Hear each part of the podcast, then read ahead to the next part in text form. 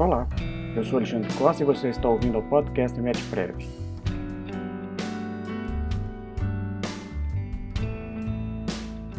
No episódio de hoje, vamos falar sobre as inconstitucionalidades úteis.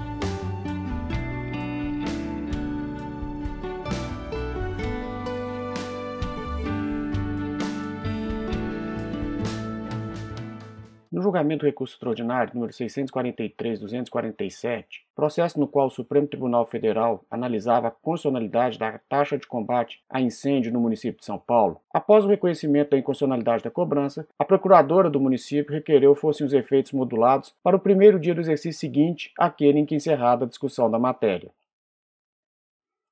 O ministro Marco Aurélio assim se manifestou quanto ao pedido formulado da tribuna. Quanto à modulação, o tribunal tem assentado que, não havendo anteriormente o pedido, não cabe a análise na sentada do julgamento. De qualquer forma, se o Supremo entender que deva enfrentar esse tema, digo haver embate desequilibrado entre o Estado e o contribuinte.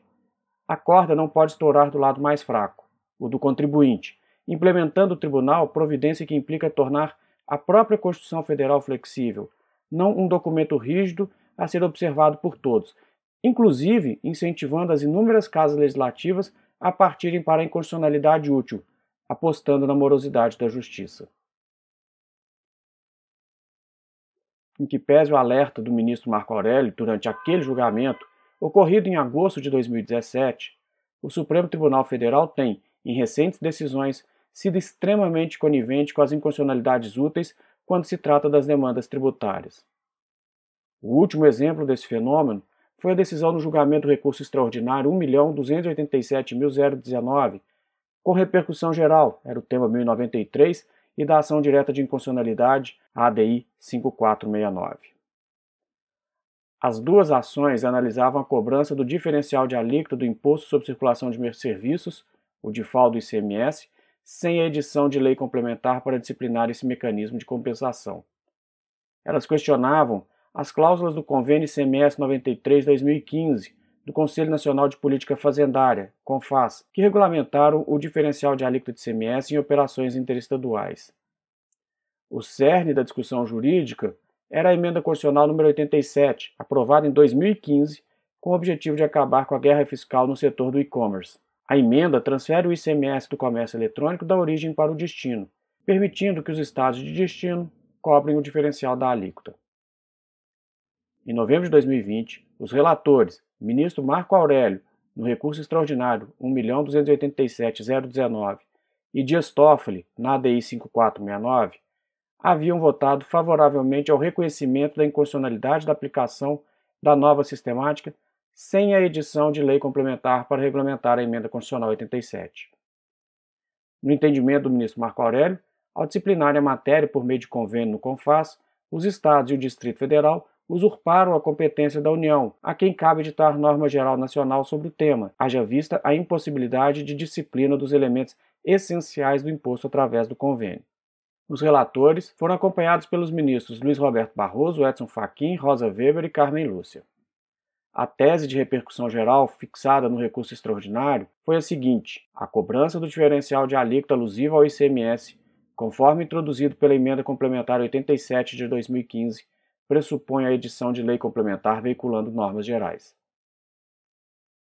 Ao final do julgamento, no entanto, foi aprovada por nove votos a dois a modulação de efeitos para que a decisão, nos dois processos, produza efeitos a partir de 2022, exercício financeiro seguinte àquele da data do julgamento. Segundo o ministro Dias Toffoli, autor da proposta de modulação, a medida é necessária para evitar insegurança jurídica, em razão da ausência de norma que poderia gerar prejuízos aos Estados. Para ele, abre aspas, não obstante o vácuo normativo ocasionado pela inexistência de lei complementar, é fato que os Estados continuaram a poder cobrar o ICMS com base nas cláusulas primeira, segunda, terceira e sexta do convênio. Não há dúvida de que uma miríade de operações foi tributada nos moldes dessas outras cláusulas. Além do mais, é imprescindível recordar que a Emenda Constitucional nº 87 de 2015 e o convênio impugnado, o qual a regulamentou, vieram do objetivo de melhor distribuir entre os estados e o Distrito Federal parcela da renda advinda do ICMS nas operações e prestações interestaduais. Nesse sentido, a ausência de modulação dos efeitos da decisão fará com que os estados e o Distrito Federal experimentem situação inquestionavelmente pior do que aquela na qual se encontravam antes da emenda constitucional. Fecha aspas. Ele ainda se utilizou das palavras do secretário de Estado da Fazenda do Distrito Federal para reforçar os fundamentos da proposta de modulação de efeitos. Abre aspas. Como se não bastasse essa circunstância, haverá uma enorme perda de receita para os estados que não terão como exigir o ICMS nessas situações. Somente no Distrito Federal estima-se uma perda na ordem de 375 milhões para o ano de 2016. Fecha aspas. Nós não podemos nos esquecer dos requisitos fixados pelo artigo 27 da Lei 9868 de 99 para a modulação dos efeitos quando declarada inconstitucionalidade de lei ou ato normativo. São eles razões de segurança jurídica ou de excepcional interesse social. A utilização de argumentação consistente nas perdas financeiras para os cofres públicos como sustentação para a modulação de efeitos das declarações de constitucionalidade configura verdadeiro prêmio aos entes públicos que, apostando na morosidade da justiça, instituem tributos inconstitucionais, servindo-se da inconstitucionalidade útil mencionada pelo ministro Marco Aurélio em 2017. O mesmo prêmio às inconstitucionalidades úteis dos Estados e do Distrito Federal foi conferido pelo STF no julgamento do recurso extraordinário 851-108. Neste processo, era discutida a possibilidade de cobrança do ITCMD, Imposto sobre a Transmissão Causa-Mortes e Doações, nos casos em que o doador tiver domicílio ou residência no exterior. Haja vista a exigência constitucional da edição de lei complementar para regular a matéria nos casos em que há bens, residência ou inventário processado no exterior. E, não obstante o claro e expresso mandamento constitucional, os estados instituíram a cobrança do ITCMD devido à falta de lei complementar. Ao final do julgamento, foi fixada a seguinte tese: é vedado aos estados e ao Distrito Federal instituir o ITCMD nas hipóteses referidas no artigo 155, parágrafo 1, inciso 3 da Constituição Federal, sem a intervenção da lei complementar exigida pelo referido dispositivo constitucional.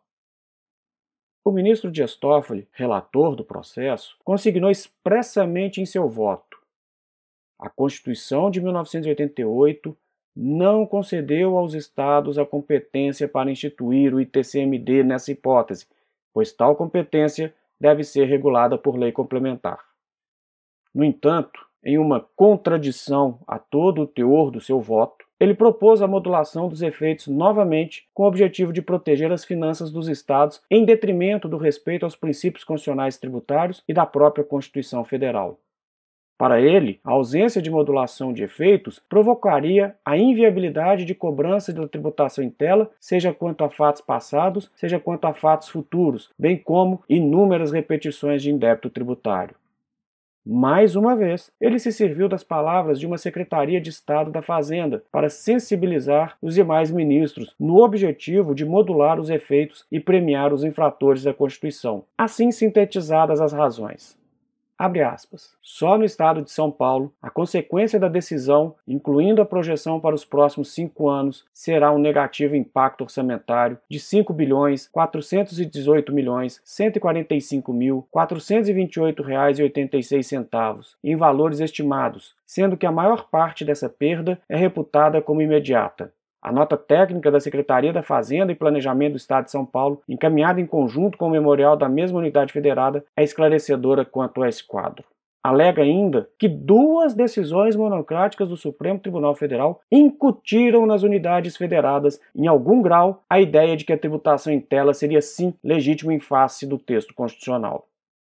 Em reajuste de voto, o ministro relator aderiu à proposta apresentada pelo ministro Roberto Barroso de modulação dos efeitos, determinando sua eficácia ex nunc, ou seja, a partir da decisão do STF, ressalvados os direitos daqueles cidadãos que propuseram ações judiciais em oposição à cobrança do tributo até a data em que finalizado o julgamento, ou seja, até o dia 26 de fevereiro de 2021. Essa modulação de efeitos, no caso, ora sob comento, trouxe muita insegurança jurídica à sociedade brasileira. Devemos destacar a ressalva feita para os contribuintes que tiverem ingressado com ação judicial até o dia 26 de fevereiro. No entanto, ela causará enorme prejuízo àqueles contribuintes que estão discutindo em sede administrativa a incidência do ITCMD e poderão ser cobrados com base em heranças recebidas no exterior nos últimos cinco anos. Isto sem falar na clara violação ao texto constitucional, ferindo também o princípio da igualdade, é extremamente preocupante quando os guardiães da Constituição Federal laboram em defesa das inconstitucionalidades úteis, ignorando completamente os direitos fundamentais dos contribuintes brasileiros e gerando situações de absoluta insegurança jurídica.